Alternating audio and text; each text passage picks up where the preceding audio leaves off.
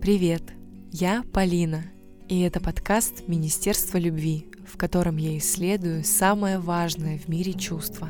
Сегодняшний выпуск получился очень откровенным и уязвимым, а причина тому – разговор с Анной Масловской, экс-едактором афиши Daily и The Village, ювелиром собственной именной марки украшений, практиком любящей доброты и будущим телесно-ориентированным терапевтом – мы с Аней познакомились позапрошлой осенью прямо в Инстаграме, когда обсуждали в переписке книгу радости. Потом каждый раз встречались при особенных обстоятельствах, и за это время она стала для меня важным человеком и большим вдохновением в том, как можно идти свой жизненный путь. Смело, открыто, самобытно, с мощной верой и трепетным уважением к миру внутри и снаружи. В этом эпизоде мы почти не обсуждали карьерные вопросы, а сместили фокус на глубинные процессы, которые порой происходят хоть и невидимо для всех вокруг, но сильнее всего влияют на наши решения и на то, как мы себя реализуем по жизни. Аня рассказала о духовных поисках и открытиях, о мастерах, о смелых шагах, которые, я уверена, хочет сделать большинство из нас, и своем чувствовании любви как смысла. Беседа у нас вышла довольно насыщенная и эмоциональная, и я советую вам оставить прослушивание до момента, когда вы сможете побыть наедине с собой, никуда не спешить и чувствовать себя уютно. Ну а когда послушаете, обязательно делитесь впечатлениями и инсайтами. Отмечайте нас в сторис, пишите отзывы в подкастном приложении, которым пользуетесь, и отправляйте ссылки друзьям. Встречайте это, это, духовные подкасты про Бога от Полины и Аня. Да. Но мы можем. Единственное, с чего бы мне хотелось начать беседу и твой рассказ послушать, это начало духовного пути, потому что у всех он так по-разному возникает, и потребность в этом пути возникает. Кто-то там с детства живет, не знаю, с ощущением связи с космосом, с Богом, стремится к всему такому, неважно какой культуре и религии это принадлежит. Кто-то приходит к этому через э, там, испытания, всякие сложности уже во взрослом возрасте. Ты недавно буквально писала, что на свой первый ретрит поехала в 17 лет. То есть какой это год был? Ну, не знаю, какой у меня 31 сейчас. Ну, можно посчитать, какой это был год. 2000...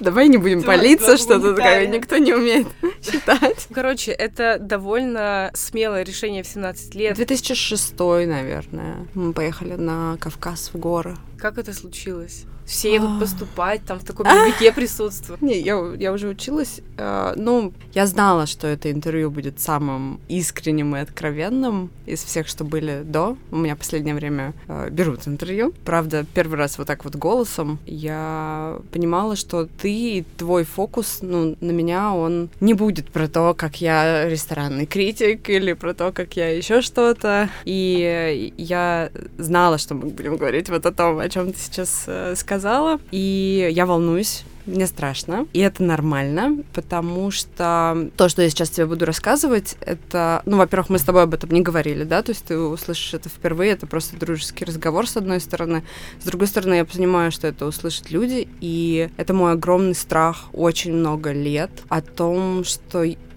сложно даже говорить об этом. В общем, такая вот у меня иллюзия очень большая была что меня не примут в обществе, если будут знать, что, ну, скажем так, зона духовности, эзотерики не то чтобы интересно, а что я глубоко в этом. Поэтому очень много лет никто вообще ничего не знал, кроме близкого круга и моих вот этих вот духовных кругов, которые, которые у меня есть и разные. То есть у меня как будто было две жизни до недавних пор, когда я стала принимать все эти части как одно и не бояться об этом рассказывать. В 17 лет, когда мы поехали ну, во-первых, мне очень повезло. У меня были друзья, которым тоже это все было интересно. Я знаю, что не многие встречают на духовном пути таких близких друзей, как я, и так рано. Я их встретила, когда мне было 14, и все мы начали чего-то изучать. Кто что. Кому-то учительница по географии подарила книжку Успенского, и он стал изучать Гурджиева. Меня куда-то в сторону Индии двинуло. Ну, Никита тогда Кастанеду читал тогда в таком возрасте, это было очень ну и... На... 15 лет я тоже прочитала. Да, но мы много фантазировали, очень много, но был искренний, незаглушаемый ничем зов в эту сторону у всех у нас, у четверых. Я помню, как мы по вечерам сидели и обсуждали, кто что где прочитал, совершенно из разных путей, да, и как это связано, как мы видим в этом одно и то же. Вот с этого все началось. И в 17 лет мы поехали, собственно, мне было 17, э, ребятам там по-разному, у нас небольшая разница в возрасте, мы поехали на гурджиевский семинар. Мы занимались гурджиевскими практиками, и там были гурджиевские движения. А и можешь там... немного сделать справку что для это? тех, кто не в курсе. О, Георгий Иванович Курджиев. Это такой мистик и духовный учитель 20-х. Он там со всякими армянскими, турецкими, русскими, какими-то греческими корнями. О нем есть какой-то странный фильм о том, что он учитель Сталина или что-то такое. Это все, по-моему, полная фигня. Он был э, разным для разных людей, и часто его представляют как какого-то очень э, эксцентричного, деспотичного. Я так не вижу э, я читала разные там дневники его учеников, я много лет этим была увлечена. Сейчас я могу сказать, что я бы не желала себе такой судьбы, потому что там много жесткости, много такого, ну, то, что считается обычно мужским путем, то есть там маскез разных, отречений, и, ну, мне, девочки, и так с тенденцией не быть э, мягкой, принимающей и так далее, но это еще больше усиливало мой дисбаланс, и я во все это очень активно играла. Что-то мне это давало классное, безусловно, но в целом это не был гармоничный путь, потому что там не было учителя, там не было сильного проявленного мастера вот прямо сейчас, потому что Гурджи все-таки умер очень давно, и это была какая-то литература, какие-то его там последователи, к которым мы ездили на семинары, ну, люди, которые у него учились, но это не был Гурджиев. В общем, источника не было, но тогда я этого не понимала. Мне казалось, что я могу из книжек взять какие-то знания и их применить, и все. И никто мне не нужен больше, потому что я самая умная. Вообще, в принципе, гордыня мой самый главный грех, огромнейший мое эго и гордыня до сих пор велики, а раньше были невероятно велики. Но все же ты поехала в горы? Да, мы тогда начитались всего, читали, читали, читали, обсуждали, читали, а практики не было никакой. Возникла идея, некая идея, она у Кости тогда возникла, что нам всем нужна практика, реальная практика. Что такое практика? Мы такие вообще непонятно, что именно это значит. И мы сели на поезд, у нас не было денег, мы ехали из Красноярска, откуда все мы родом, сколько там, четверо суток на плацкарте летом, покрывая себя мокрыми полотенцами, потому что очень жарко дети такие, короче, с горящими глазами, безумными идеями внутри. В общем, слава богу, мы э, не натворили дел, ну, в смысле, не тогда, а вообще, в принципе. Мы не пили алкоголь особо, мы не принимали наркотики, мы не были такими подростками. И еще больше мне повезло, что я встретила тогда же своего мастера, своего гуру, и вот об этом я говорю вообще впервые. У меня тролль такой внутри прямо сейчас говорит, Ань, Ань, одумайся, одумайся, это столько человек сейчас отпишется, не подумает, что ты просто Сектант, абсолютно да. сумасшедшая, да, и связи с реальностью у тебя нет. И Давай мы об этом поговорим. Далее. Вот это было действительно начало пути глубокого духовного. А вот ты сказала про гордыню. Тебя и там твоим друзьям была тогда присуща такая гордыня неофита, когда ты начинаешь очень страстно что-то изучать. Тебе кажется, что ты знаешь больше, чем все остальные, и ну сейчас всем все расскажешь. Конечно. Мир устроен. Я была учителем очень много лет. Ну, в смысле, внутри себя учителем. Да, я сразу знала все. Я еще даже почти ничего не читала, а уже все знала. И когда приехали мы, кстати, вот на этот семинар, там много было людей, там человек 40 и с, там с России, с разных мест, и с, из Европы разные люди. Да, я ходила очень гордо и считала, что они все, конечно, не, недоразвитые существа, а вот я в свои 17 вижу столько сути. Ну, это абсолютная иллюзия, которая не давала мне услышать, что они мне хотят сказать, что они мне говорят, и, и попросить совета, например, или послушать их совета. Ну, то есть она, она вообще не позволяла связаться с реальностью. То есть у меня было вот какой-то какой-то пузырь такой вокруг меня, в котором я все знала лучше всех. Когда он начал лопаться? Да всего лишь 4 года назад. Что произошло? Дошла до точки, как это, кипения, желание счастливой жизнью. То есть, с одной стороны, у меня была реализация, с этим всегда было окей, я в том реализовывалась, в том. Но насилия много было к самой себе. И отношения. Такие отношения, в которых была ложь э, со стороны моего партнера, измены. В общем, максимально плохо. Много чего вот может быть плохого в отношениях. Это все у нас было. Сейчас я понимаю, что абсолютно сама все это притягивала и... Ну, то есть это не он плохой или что-то такое. Нет. Мы были абсолютно э, стоящей друг друга парой. Да, я не делала таких плохих вещей, как он, но я другое делала. Другое во мне отвечало его вот таким вот. И вообще, в принципе, я позволяла так с собой обращаться долго, годы. И эм, я стала болеть очень сильно, постоянно, всегда. А, и уже у меня начались эм, такие, ну, как казалось врачам, необратимые процессы. Мне в какой-то момент, ну, какой-то передоз печали случился, передоз страдания, и мне стало страшно вот тело, наверное, то, что тело начало очень сильно разрушаться, оно меня вставило прям сильно. И я поняла, что если я не найду путь выйти из этого, а я не могла от него уйти, постоянно возвращалась, то ну, как бы, что, все, что ли? вот. Это меня смогло впечатлить. Я записалась на расстановки. Я ждала их несколько месяцев. А, просыпалась с утра, и только это меня могло поставить на ноги, потому что я поняла, что я как без воли, я бессильная, я не могу выйти из этого ужаса, я не могу продолжать в нем быть.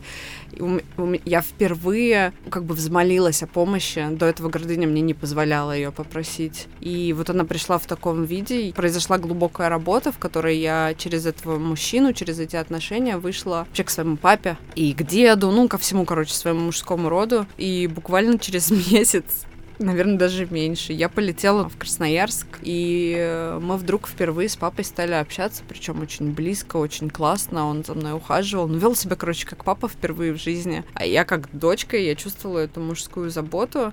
В тот же момент я прекратила отношения с этим мужчиной, потому что я так явно прочувствовала, как это, когда мужчина тебя по правде любит, и мне стало очевидно, что вот то все это вообще меня не касается. То есть это как какая-то вообще другая жизнь. Я не знаю, каким образом я там могла быть, но я уже какой-то другой человек. И так в один момент я утратила иллюзию об отношениях, как будто бы они у меня были, и приобрела отца впервые. Мне было, ну вот, 20, там, не знаю, 8. Вот, и с этого момента, ну, я начала проникать куда-то действительно глубоко. То есть до этого, да, я делала там всякие разные практики, ездила на семинары, но это не заходило за какой-то слой. Это много чего прорабатывала, я становилась более приятным человеком для других людей, что-то там понимала, но не было вот трансформации глубинной какой-то вот этой модели. Но это по-разному называют там. Не знаю, у меня нет ответа на, на то, почему так происходит, что ты много-много стараешься, много-много делаешь, но Работает нет огромной не перемены, да. А потом бац, и вот так. Ну, то есть не знаю, какой-нибудь там а, Джотиш тебе скажет, что потому что Сатурн, Юпитер или кто-нибудь встал в такой-то там то все, и поэтому это смогло с тобой наконец-то начать происходить. Кто-то еще как-то это объяснит. Я стараюсь где-то между всеми этими объяснениями, хочу сама видеть и чувствовать, и после этого оказалось, то, то есть я подумала, что все, все, сейчас вот в стратосферу улечу, у меня столько энергии появилось, когда, когда mm-hmm. Это смогло произойти, потому что я сливала все в этого человека, а там... И в поддержание своей жизни. Ну, а он еще сливал куда-то. То есть это все уходило в трубу, да, и такое неуважение к жизни, к мирозданию, к факту того, что я родилась, да. Это все осталось со мной вдруг. У меня прилило энергии, я стала очень активно действовать. Даже сейчас встрепенулась. Да, ну, конечно. И тогда вот украшениями еще больше занялась. Тогда же у меня там была история с актерскими съемками, я актерским мастерством занималась, начала выступать на сцене, это был огромный страх, и я его преодолевала. Мне казалось, что все, короче, вот это, вот это все, вот ты все поняла, все, я да? все поняла. Вот, на самом деле путь только начался тогда, и вот тут-то я начала видеть, сколько там дерьмеца внутри. На самом деле, в меня. Вот. Что там есть еще делать? И... А как ты к этому дерьмецу относишься? Сейчас? Или вообще в э, ретроспективе? Ой, э, вообще я жила чувством вины. Как в какой-то момент тоже вот, ну, это все вот примерно 4 года назад начало происходить, что я поняла, что я, в принципе, это, это чувство вины. То есть чувство вины это, это Аня Масловская, это вот так я себя э, идентифицирую. И презентуешь миру, да, через него? Наверное, то есть перерабатываешь, берешь слишком, отдаешь слишком, когда нечем поделиться. Да, такое вот, это я и называю насилием. Это и есть для меня насилие. Насилие много разных форм, и вот та часть, которая внутри, да, она вот такая, она заставляет тебя не учитывать свое состояние, состояние своего тела, что ты хочешь, какие у тебя чувства сейчас. То есть я 4 года назад обнаружила, что я ничего не чувствую, вернее, что я не осознаю, что я чувствую, я не могу назвать эти чувства, я не могу сказать, как я, я не могу сказать вообще ничего. И вот прямо сейчас я нахожусь в точке, когда я знаю там, как стоят мои стопы, ну, то есть я прямо сейчас могу быстро увидеть, до какой отметки я дышу, дышу ли я в живот, ниже или выше, где мое дыхание. То есть четыре года назад мне было совершенно невозможно себя осознать, да, то есть я находилась вот в точке какого-то полного падения. Я не родилась с ней, конечно, но я вот до нее дошла, используя, как бы вырабатывая ресурс, который был дан, а дано мне очень много. А сейчас, э, ну, как ты знаешь, я тоже много чем занимаюсь в, в плане практик, да, постоянных, и учусь я. У меня сразу несколько направлений, которые можно отнести куда-то в сторону, там, телесно-ориентированной терапии. Как вот говорят, там, ну, в психологи идут, я, я не учусь на психолога, ну, вот такое есть выражение, что в психологи идут те, кому самому нужна, ну, помощь. Вообще всем нужна помощь, безусловно. Просто говорят об этом обычно как будто бы с таким снисхождением или да? осуждением. А, ну, вот я совершенно не так. Думаю, что это абсолютно нормально. То есть я тот же самый путь сейчас прохожу. Ну, я заново училась, ну, осознавать себя. То есть у меня фокус был куда-то вовне постоянно. То есть вот меня нет, да, и мое внимание, оно на всем вокруг. Попытки угодить, попытки, конечно... Не всегда получалось, да? Хотелось, ну, а это одновременно всегда. Ну, вот как работает принцип тени, есть такая там shadow works, там по-разному называется. А, есть разные техники работы с тенью. Тень — это нечто, что ты не признаешь в себе, и это очень раздражает тебя в других. Если у человека есть неадекватная реакция на какое-то человеческое проявление, ну, то есть тебе человек ничего не сделал, а ты вдруг чувствуешь вот что-то негативное в его сторону, а может даже вы даже не видишь, а это в Инстаграме происходит, там на профиль какой-то Раздражает зашел. тебя кто-то, да? Ну, раздражает, э, за зависть, гнев, презрение, любые, то, скорее всего, стоит посмотреть внимательнее, и чаще всего я, я просто пользуюсь этим методом и делаю такую терапию. Ну, то есть мне ее делают, много чего из тени вытащила, а жить становится сильно легче. То есть у меня было, например, я совсем не могла переносить, ну, тупость. Так мне казалось, что это, ну, это же как бы вообще проявление тупости нереальной, и все, и ты такой заходишься в гневе. Но когда я это проработала, ну, окей, во-первых, я увидела, что я и сама очень по-разному действую, а когда эта тень работает, ты не можешь увидеть, где ты такой, и видишь в других такое. Но это перевертыш такой иллюзия, потому что ты тоже такой. То есть они тебя бесят, но и ты думаешь, я-то не такой, uh-huh. но, но ты тоже такой, просто это затмевает что-то тебе глаза, и ты не можешь увидеть, что оно тоже есть. Когда прорабатываешь, это начинаешь видеть, то есть и ты, э, ну это просто больше реальности. Мне, короче, для меня очень ценно ценнее всего прямо сейчас видеть реальность настолько, насколько я могу ее видеть, более ну, настоящей. Используя все инструменты, которые тебе доступны да. сейчас. Ну, про тень еще, наверное, можно добавить, что ты сказала, типа, я тоже такой, наверное, я и такой тоже. Я бы, наверное, это так даже назвала. Ты можешь быть очень умной, мудрой, видящий, но ты также можешь быть какой-то э, такой, который тебя может раздражать. Да. да. А что, ну, как ты с этим знанием стала жить про тупости и все остальные штаны. Ой, там кроме тупости куча было всего. Да-да-да, я, я предполагаю. О, это просто... О, давай, давай, давай, давай. Я, я не знаю, я еще как бы в процессе. И я с этой темой, мне сложно. Мы вчера с тобой были на Ecstatic Dance. В общем, когда я видела, что люди соединяются в пары, мужчины и женщины, ты видишь, Не как я начинаю друг говорить. друга. Да, не знающие друг друга начинают танцевать, и они, они, ну там же есть сексуальность. Ну, в смысле, вообще человек, в нем есть сексуальность. Начнем с этого, и это меня уже Здравствуйте. Беспокоит. Вот. А они еще соединяются, начинают, они даже терлись друг об друга, и я думаю, боже мой, столько осуждения. Что я за человек такой? Ecstatic Dance для меня это встретиться со своими огромными троллями по поводу себя, Разных да, проявлений. и других разных проявлений, и в конце, короче, сдаться этому, наконец-то расслабиться. Правда, не навсегда, но, в общем, полезное действие, да. Не знаю, как с сексуальностью я. Просто Сложная тема. э, сложная и очень интересная. Да. Ты начала, получается, свои духовные поиски в 14 лет, и мне кажется, именно в этом возрасте начинает как-то в человеке проявляться сексуально. Ну, у всех плюс-минус, но примерно в это время. И если ты будешь готова поделиться, будет здорово, как ты, например, эти два движения в себе чувствовала. Это абсолютно было нормально раньше. Это у меня Ага. что-то А приключилось что- с что этими... Ну вот прошлые С вот эти мои отношениями? отношения. Я там напутала всякого, сама Мгм. напутала. Я перепутала, ну, разное. Любовь с влечением э, и, и так далее. Ну вот как, например, я знаю...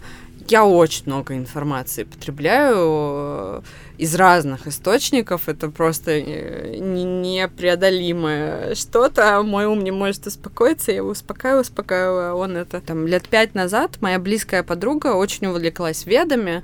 И очень много людей увлеклись этим, начали слушать там Торсунова и разные лекции. И я тоже, то есть она слушала, она при мне слушала, и так раз на раз э, вроде раздражает голос, но что-то прикольное говорят. И вот в одной из лекций, лекция, короче, какая-то там про виды отношений и, и как вот, э, когда отношения завязаны на связи на первой чакре, отношения, ну, связь между вторыми, третьими там и так далее. Он описывает, какие у вас тогда отношения и вообще, что можно сделать. И мне понравилась эта классификация, не хочу сказать, что вот это все вот так вот и есть, ну, ей можно что-то объяснять. И вот у меня как раз, ну, так и было, то есть на нижних чакрах там супер страсти, на ней все горело, и я абсолютно не видела, что я творю, что я делаю много нехорошего. Он не, не мог взять ответственность. Там ответственности как бы в этой зоне как бы нигде нет, она должна была выше там подниматься, чтобы это что-то происходило.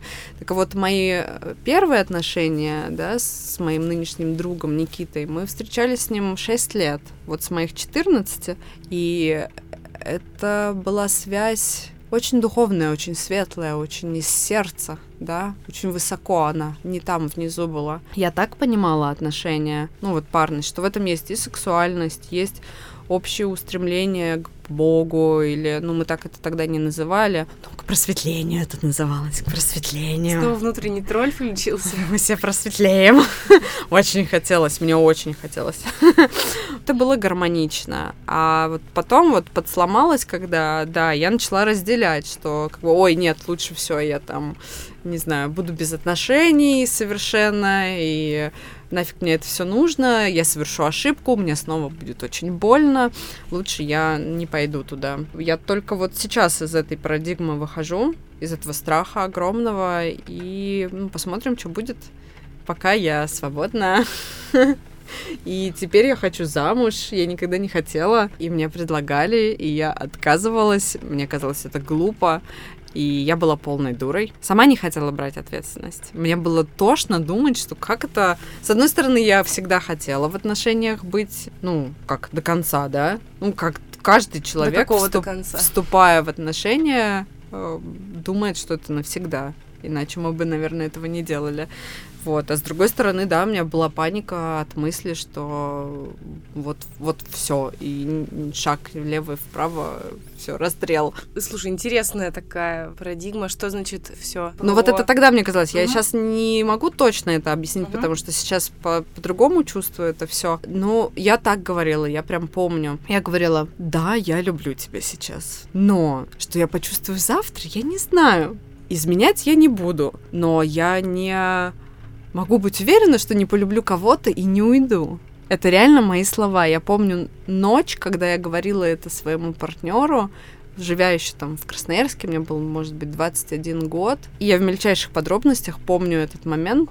И я думаю, что вот примерно с него все пошло не так в плане отношений. Блин, кто бы хотел такое услышать? Вот сейчас я думаю, что вообще все не так, почему мне становится не страшно, и я думаю там даже о браке, потому что ну, нифига подобного. Любовь это не то, что происходит, когда ты просто встретился с человеком. Это происходит через годы отношений, когда ты действительно начинаешь любить этого человека таким, какой он есть, а не таким, каким он тебе кажется. И вы проходите путь, вы создаете семью, у вас появляются дети. Из этого нельзя просто взять и выйти. В смысле, я не хочу. То есть я сейчас так вижу, что это совершенно неправильно не потому, что кто-то сказал или так принято, да, почему я раньше сопротивлялась. То есть мне казалось, что есть вот принятые нормы. У меня у мамы отношения распались, у бабушек, у всех вокруг в моем роду, ну, все проставались. И типа, что вы за бред мне продвигаете? А сейчас я вижу, что это вообще про ответственность, это про...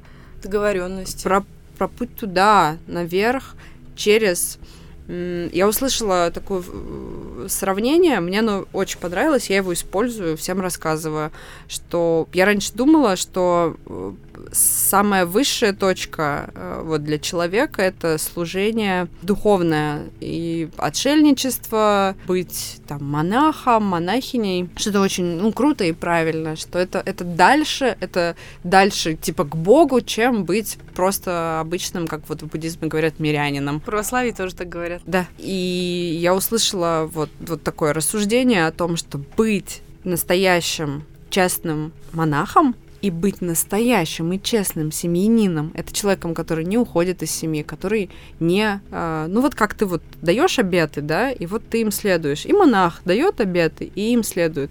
Так вот, следовать обетам честного семьянина сложнее, чем следовать обетам честного монаха.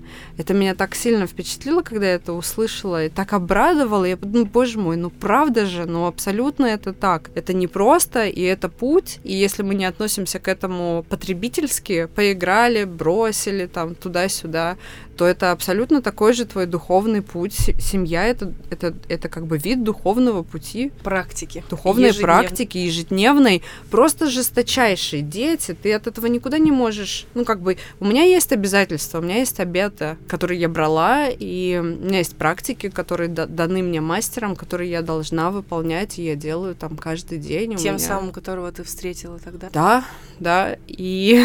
Но если что, я могу скипануть.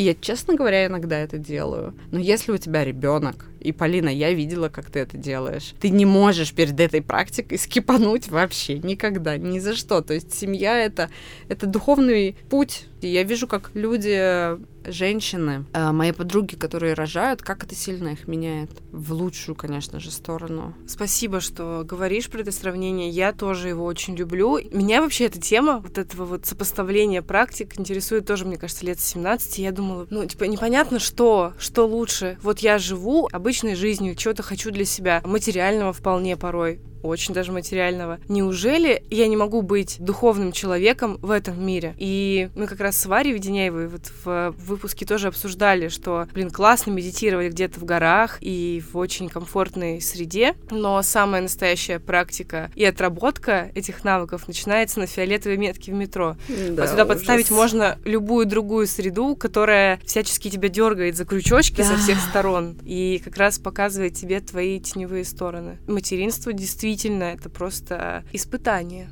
Это испытание, потому что вступая на этот путь, ты не понимаешь, на что подписываешься. Ну, это аскеза определенная. А, а То есть ты отказываешься от чего-то, очень конкретно, что-то. Очень конкретная аскеза, да. И у нас раз пошел такой разговор, ты многое что говоришь впервые. Я тоже пойду в эту глубину и скажу, что беременность была супер счастливым временем в моей жизни. То, как она проходила, как мне и нашей паре удалось вырасти во время беременности, как мы прошли роды. Я бы еще раз в это пошла. И в моменты особенно глубокой близости, я сейчас не только про физическую, мое тело говорит мне, Поля, рожай. Но за родами идет еще следующий этап жизни, на который я пока не готова. И, наверное, в ближайшие годы не буду готова.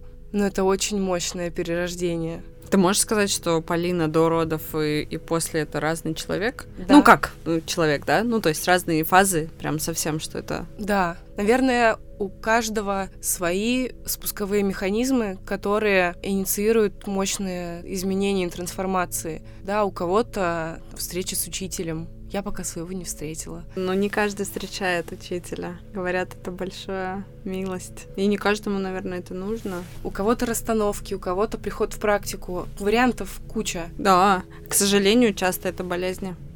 Очень часто это трагедии, болезни, смерть близких. Но это то, что вас нас возвращает просто в, Да. как раз в тело на Очень, уровень. очень жестко и резко возвращает. Да. У меня вот этим механизмом стала беременность, роды. Ну, я тебе до записи рассказывала, что я не хотела детей. Я не представляла себя в роли матери. Опять же, потому что многие поколения моей семьи в женской части не были счастливы в отношениях, в браке. Я видела это, я чувствовала это. И встретив Марка, я почувствовала импульс, что я могу сделать по-другому. Я вступила на путь этих бесконечных поисков, которые порой были мучительными, и этой внутренней работы, откапывания сначала горсточки говна, потом слой любви, потом еще горсточка говна. Не знаю, сколько еще этого слоеного пирога мне придется либо разрезать, либо выкинуть, но это супер интересно. Ты знаешь, раньше я как думала, что, во-первых, для меня самая большая радость вообще, вообще самая большая радость в жизни, это я правду говорю сейчас, самая большая радость в жизни, это когда я узнаю, что кто-то будет иметь детей, что как бы вот новость о том, что там и неважно это моя подруга или кто-то э, мне малоизвестный, это дело практики, то есть я сейчас не выдумываю, там мне рассказывают, что вот, ой, это знаешь, вот та беременная, и у меня там на целый день такой подъем, такая радость, очень-очень-очень светлая. Так было не всегда. А сейчас именно так.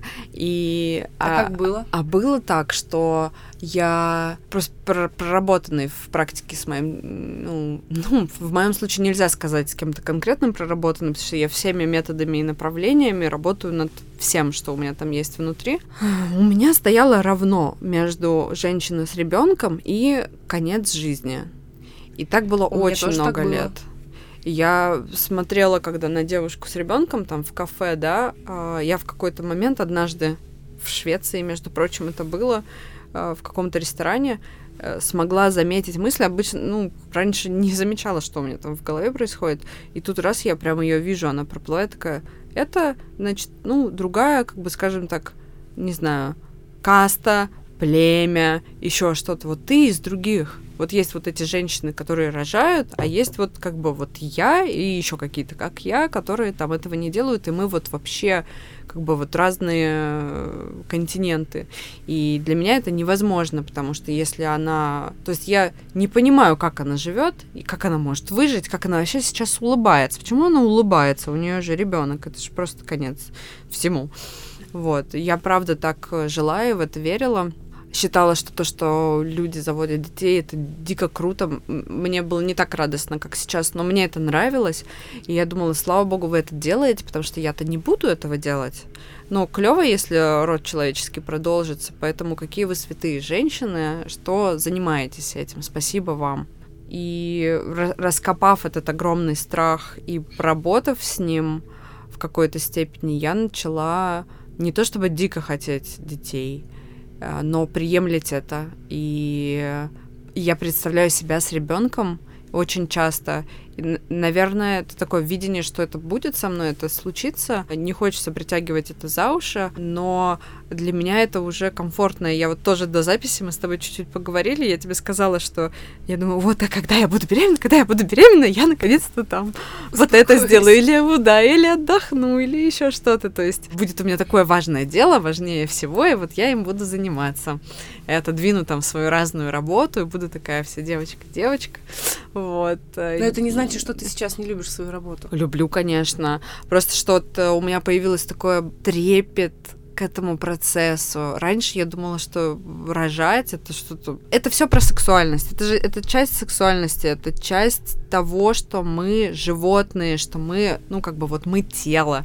И раньше тело для меня было стыдно. Сексуальность это было стыдно. Если кому-то неловко даже словом сексуальность, можно это обобщить чувственностью. Чувственностью. А, сексуальность я раньше не могла произнести. С, с, с, вот это слово на с, с. Ужас. Прикол. Ну, в общем, да. И я сейчас вижу своих очень близких, ближайших друзей, у которых до сих пор есть это. это... Блок на это? Да, то есть невозможность э, нормально переживать любые темы про сексуальность. И пройдя свой какой-то путь в этом, могу сказать, что без этого цельным, ну, не стать, а значит не стать здоровым, а значит не стать счастливым, а значит не пойти по своему пути предназначения красиво, ярко и светя всех вокруг, невозможно. Это мы, э, кем бы мы себя не ощущали, дух, душой, духом, э, пространством великого космоса или чего-то, заклю... мы заключены все в тело. Это настолько это и есть мы. Мы не только тело, но мы есть тело абсолютно. И отвергая эту часть, отвергая его желания и проявления, это насилие над огромной частью себя, которое не может оставаться без результатов. То есть это дает свой результат, это ущемляет тебя в твоих других проявлениях тоже. Я думаю, такой конфликт, ну, нашего поколения, говоря наш, я довольно ну, большую выборку ты думаешь, имею в виду. В смысле, только у нашего, или ты имеешь в виду, что у нашего оно есть? У тех э, у людей, которые сейчас живут и могут общаться вербально, скажем так. Обобщила так обобщила. А ну, а может быть а, еще это, к христианской еще парадигме Вот, я к, этому, я к этому и веду, что есть искажение духовных, религиозных смыслов, которые идут в конфронтации с, Тело с телом, с телом, да. с материальным, и поэтому тебе кажется, что ты должен выбрать что-то одно. Ну, да. типа, если я да. верю в Бога, то значит я отказываюсь от чего-то. Да. Если я э, называю себя духовным человеком, то я не притязаю ни на какие материальные благ... блага, блага. Э, я совершенно угу. не признаю свои телесные желания, что у меня есть страсть, я хочу, чтобы мне было хорошо. А потом что происходит? А потом этот человек становится очень жестоким не только к себе, но и ко всем вокруг. Потому что переполняется же кувшинчик злости. И, к сожалению, я встречаю таких людей. И это видно в мусульманском мире очень сильно. Почему? Потому что вокруг очень мало людей, которые христиане, которые верят в Иисуса и в Бога. Вокруг меня довольно много буддистов, но там все сильно более миролюбиво и вообще по-другому. А вот э, ислам — это факт. В России это, это важная часть России, это важная часть Москвы, да, ис, мир ислама.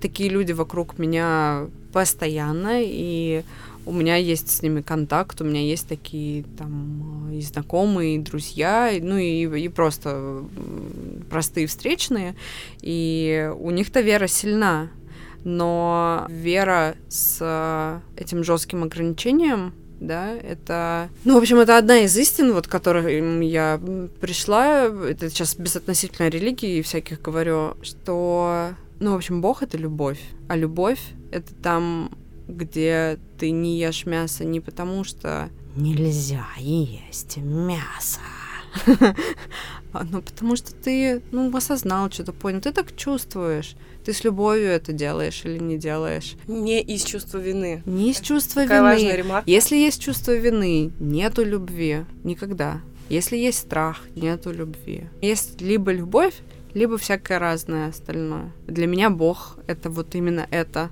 для меня там, не знаю, энергия живая всей этой вселенной, это именно вот это. Для меня Будда — это это, да, это великое сострадание, это большая любовь, это доброжелательность, а, искренняя, то есть не то, что мы формально там доброжелательные, да, к другим, а заинтересованность в человеке, заинтересованность, ну, в смысле, в разных вокруг. И я чувствую, что мне хорошо, когда другому хорошо. Другому не будет хорошо, если тебе не хорошо. Ну да, и, и если мне плохо, я обращаю внимание, да, на себя, Аня, что я могу сделать, да, для тебя, потому что, ну, если я выдыхаюсь, но выдыхаться было мне раньше выгодно, чтобы не быть тем самым человеком, который может нести ответственность. Э, все, у всего, короче, есть выгода. Если мы так делаем, значит есть выгода, которая неосознаваема.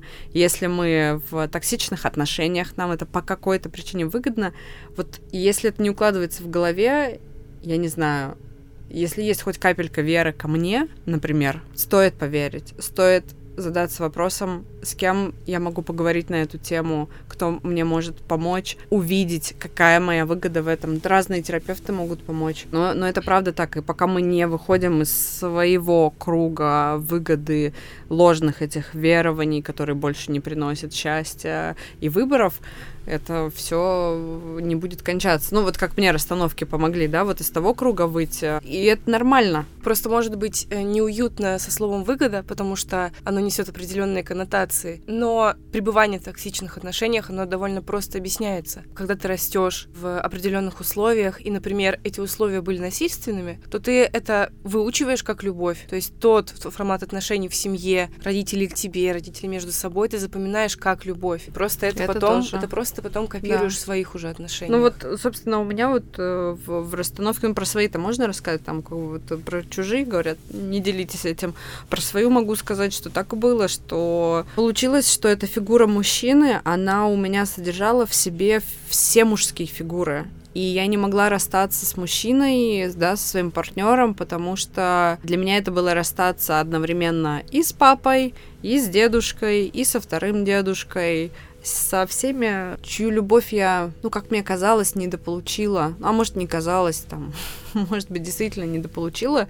Вот, и когда их, э, ну, этим чудесным, непонятно как работающим, но работающим методом вот так вот просто вытянули из этого человека, да, из моего партнера, и остался просто один он, и я поняла, боже мой, зачем я тебя так мучаю?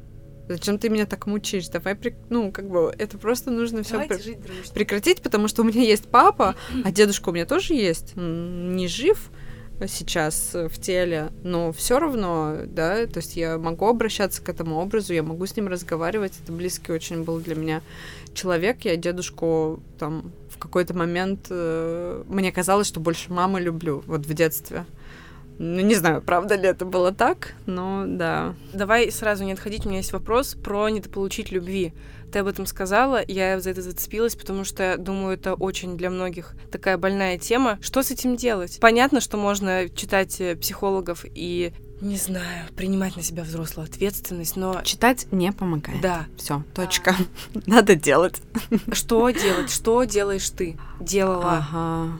Хотела бы делать. Ну, смотри, ну вот э, моя история с папой, например, да, могу вот этот кейс рассказать, потому что он как-то вот есть не, некая точка, то есть есть разные точки зак- законченности разных процессов, и можно вот как ретроспективу рассмотреть. В детстве довольно быстро у нас прекратился контакт ну, мама с папой расстались, и э, папы долго не было рядом, и папа жил такой жизнью, за которую мне было стыдно. Эта жизнь была связана с наркотиками. И я мало того, что не имела общения с отцом, я стыдилась того, что мой отец такой. Это типа еще хуже.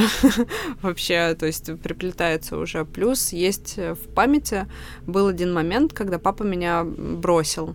А, ну как он меня оставил на лавочке ну, а может, на пару минут, да, но детское сознание такое, я была совсем мелкая, в садик ходила, и эта картинка до сих пор со мной, вот прямо сейчас, да, я могу ее визуализировать. Я на лавочке в нашем дворе, папа ушел, сказал, что сейчас вернусь, но так как я ребенок, время летит непонятно как, я уже там через, э, не знаю, 30 секунд думаю, что все там капец. Так должно было случиться. Как вот сейчас я вижу, как можно этого избежать? Никак. Любой родитель никак не может избежать того, чтобы травмировать своего ребенка, потому что это это путь этого, ну, этой души. Я так сейчас это вижу. Мы приходим сюда с определенными какими-то задачами.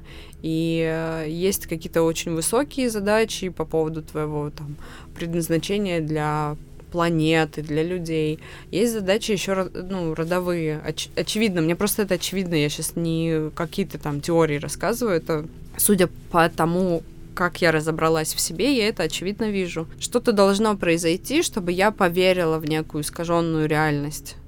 И не обязательно плохое, но она так исказится в моем представлении, что будет большим, да, трагичным событием. То есть мне хватило просто вот этой лавочки и ухода папы, чтобы я решила, что меня бросили. Я там так решила, и с тех пор я жила... Но это и... объяснимо с точки зрения психологии детской. Да, я, я выросла там. Я за эти несколько минут на лавочке я стала взрослым человеком, я не знаю, года в четыре.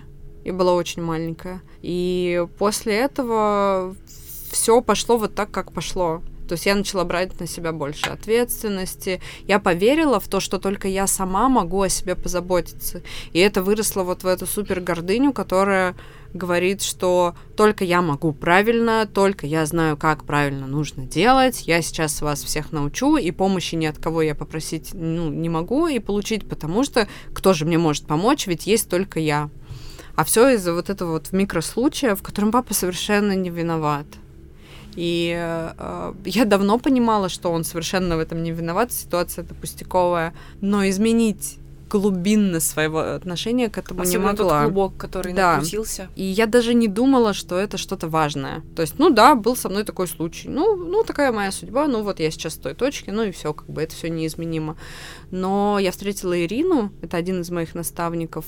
Кому-то я говорю, что она шаман, кому-то, что она психолог, кому-то, что она целитель, кому-то еще что-то говорю. Невероятная взрослая женщина с таким седым каре. Тотальный поток любви, очень большая светлая энергия она мне со многим помогла, многие штуки пройти, э, и в том числе эту. То есть э, мы работали определенной техникой, вот с этим конкретным случаем. И еще ей мы еще с разными. То есть они начали потом после этого всплывать еще какие-то травмирующие моменты, не только из детства, в которых я как бы застревала. И вот я застряла в этом сознании мелкого ребенка и делаю свои некоторые выборы в жизни вот из сознания невзрослого человека такого. То есть сейчас, когда я вспоминаю эту историю, она залита светом, она очень светлая. Я вижу много сострадания и любви в ней. Она трансформировалась, она трансформировалась в памяти и в ощущении, когда Сейчас мы общаемся с папой про, про то, где ее взять, да. Многие как говорят, ну, я первая не пойду навстречу, да, это сложно, опять же, гордыня.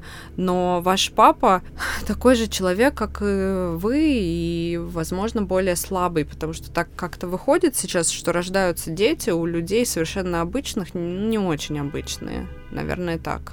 То есть в каком смысле обычные и необычные? Способные трансформировать, способные исцелять, исцелять себя, исцелять там семью. мир вокруг и семью. И мы приходим, чтобы навести порядок в своем роду. И да, ты ребенок, но ты можешь пойти и сказать, папа, давай попробуем еще, потому что я имею на это силы, я имею на это мудрость, я имею на это ну, любовь, взятую из другого источника. Для меня другим источником э, является теперь э, вера, и связь, э, я называю это связью с Богом, и я знаю прямо сейчас, что это звучит для многих как полный бред. А, я также могу это называть разными другими словами, это более приемлемо называть словом Вселенная или еще как-нибудь. Мне совершенно не важно, я чувствую, что это, и я знаю, что я чувствую всего лишь кусочек этого, но это уже очень много, и, а, и это любовь. Это такая тотальная, всепоглощающая, всеисцеляющая э, любовь, которой пронизано все мироздание. И когда я этого не вижу или не чувствую, это только моя закрытость от этого и иллюзия. Она, она есть повсюду, и она есть абсолютно в каждой вещи, которая есть вокруг. Ничего, я, как сейчас вижу, в жизни вообще не происходит без это все вообще происходит, потому что она, оно все происходит. Это не мы делаем. Есть только и какая-то иллюзия действия, которая нам очень сильно часто мешает. Мы сопротивляемся миру и получаем неудовольствие от жизни. Вот. И я, значит, смогла взять э, любовь вот и поддержку ну, мира, да, чтобы пойти к одному человеку, к папе. Мне потребовалась поддержка всего мира, чтобы обратиться к такому важному человеку и, и начать менять, да, начать разговаривать. И он он просто, он был так счастлив, его жизнь начала меняться. С того самого момента, 4 года назад, То есть это человек со сломанной судьбой, мать которого отдала своей матери, то есть бабушке на воспитание, как только он родился. Она была здорова, она, она... Да все с ней было нормально, вот такая она. Ну, как бы и тоже с ней я тоже это все прорабатывала, и ну вот, может, это и к лучшему, я так сейчас вижу. Ну, такой вот путь, все должны были получить этот опыт. И у папы появилась семья новая. Папа там, типа, взял квартиру. У папы появилась работа стабильная, которой не было годы. То есть у него то одно, то другое. Ну вот неприкаянный он такой был. И недавно мы с ним разговаривали супер откровенно. Я специально приехала в Красноярск, чтобы поговорить с ним, просить у него прощения за то, что я а, стыдилась его, ну, за то, как чувствовала, как я его сильно осуждала, потому что сейчас я вообще по-другому чувствую. Вот у меня сейчас слезы начинают наворачиваться, потому что я им безумно горжусь. Ну, у всех свои исходники, и для него его путь, что он не сдался, что он, он бабушку безумно любит, человека, который очень строгий, очень жестокий, свою мать, да, то есть он мог от, отвернуться от нее тысячу раз, но он за ней ухаживает, он гуляет с ее собакой, он убирается в ее квартире. Я добрее людей, чем мой отец, никогда не встречала, и мне кажется, вряд ли встречу. И вот как получается, маленькая девочка, которая стыдилась своего отца-наркомана, узнает о том, что ее главный духовный учитель вообще, наверное, это отец, который показывает, как можно быть настолько сломленным, но найти в себе силы и находить все больше и больше, чтобы быть просто хорошим. Хорошим не притворяться хорошим, а быть им, и, и вместе с этим присоединением появилось еще больше у меня силы.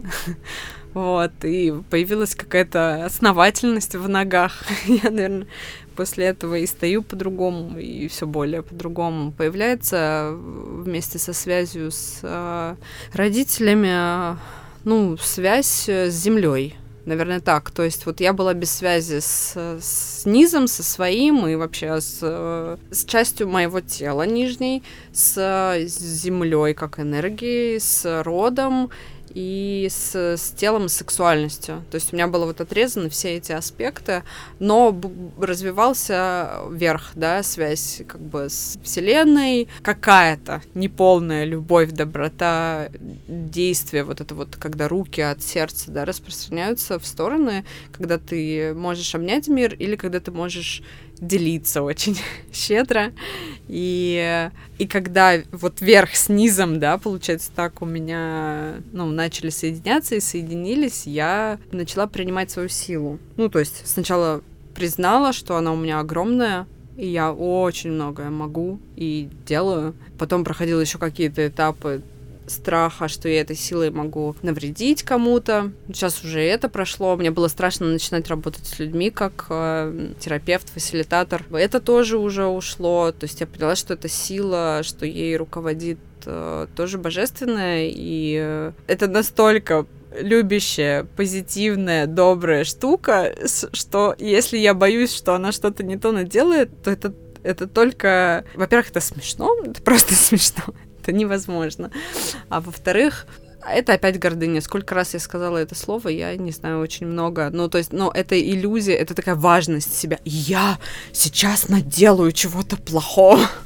Бред, короче. Ты, кстати, когда рассказала про случай на лавочке и потом упомянула гордыню, я подумала, что, возможно, это связано с твоей ну, витальной потребностью ребенка быть защищенным, и как раз она вышла из страха. Да, у меня не было защищенности совсем. Ну, то есть вот на йоге, например, если кто занимается, да, можно проследить. То есть обычно, как считается, что это вот э, сзади э, спина, лопатки, чуть выше, вот эта вот зона. Когда я стала заниматься ей каждый день, это я называю всерьез, и с учителем, с проводником сильным э, мы начали то расковыривать, все, там обиды куча выходила, раз разного. И вот когда мы добрались до спины, до этих зон, я, э, я рыдала, я вообще не могла. Там такой неудовлетворенность и страх э, были, не, невывозимая психикой э, боль.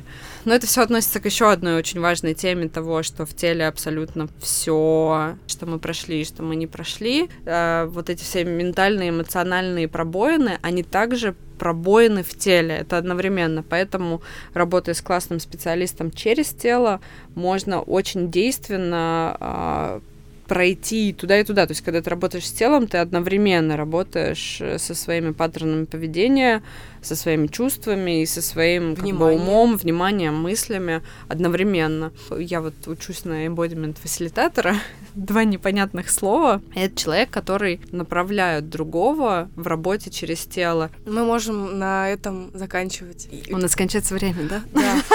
Но если у тебя что-то есть еще сказать... Если у меня есть возможность что-то сказать, да. я ее беру, я больше не боюсь. Страх такой есть, большой человеческий, быть собой, таким, какой ты есть, всяким разным. У нас еще есть такой паттерн большой в России быть героями. То есть я буду героем, истязать себя, чтобы делать там больше, я выстою. Это крутая, огромная штука, мы выстояли войны. Э, ну, то есть это пришло через большой опыт наших родителей и предков, но нужно от него избавляться, потому что можно получить все тоже легко. И на самом деле мы все и слабые, и сильные, и такие, и сякие. Это качество проявленности, ну, то есть если мы проявлены как люди с этим телом, это происходит так. Мы состоим абсолютно из разного, из высокого и низкого, из земли и неба, из всего абсолютно. То есть мы как какой-то такой... Вот мне сейчас так кажется, что человек — центр между всем вот в этом вот маленьком космосе на планете Земля. Вот. И человек максимально красив, когда он просто отпускает это, да, то есть чуть-чуть перестает там контролировать, делать вид, все эти маски, да, он становится таким красивым, таким живым, в него все вокруг влюбляются.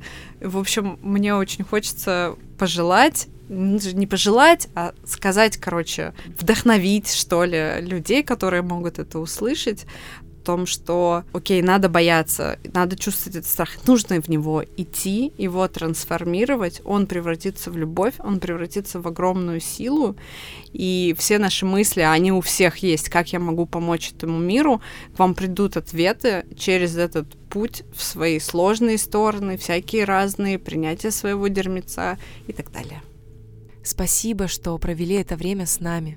Если вам нравится Министерство любви и вы хотите поучаствовать в его развитии, то можете стать моим спонсором на Патреоне, площадке для финансовой поддержки творческих людей. Благодаря этому подкаст будет выходить чаще, я смогу оплачивать работу монтажера и делать интересные спецпроекты.